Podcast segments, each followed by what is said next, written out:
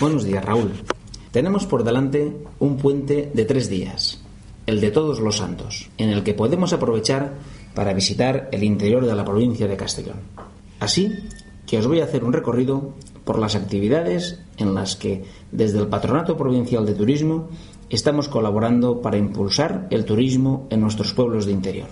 En el capítulo gastronómico tenemos en marcha tres jornadas gastronómicas. En primer lugar, las segundas jornadas gastronómicas de las setas, carne y productos de otoño del Sports. Siete municipios de esta comarca ofrecen todo lo bueno que tiene el otoño para nuestra cocina, a través de creativos platos en 12 restaurantes de siete municipios.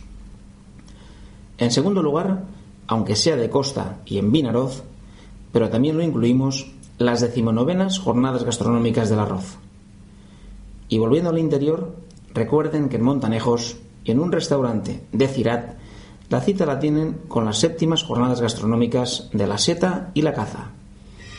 Precisamente en Montanejos, en esta villa termal del Alto Mijares, también tenemos una cita con el deporte para este fin de semana, el desafío BERT 3, que reunirá a 500 deportistas venidos de toda España para recorrer buena parte de las escarpadas montañas de este tesoro de nuestro rico interior de Castellón. Del viernes al domingo tenemos la oportunidad de visitar en Benlloc la Fira de la Verema, donde los vecinos de Benlloc y las personas que se acercan a la localidad podrán disfrutar de muchas y diversas actividades alrededor de la cultura y del vino. La cita con la cultura continúa en Vilafamés, con el octavo concurso nacional de pintura rápida, que será el sábado día 2. Y para terminar este amplio recorrido por las actividades que ofrece el interior de nuestra provincia, les recomiendo que participen el próximo domingo en la jornada Sueras cómo se produce el aceite.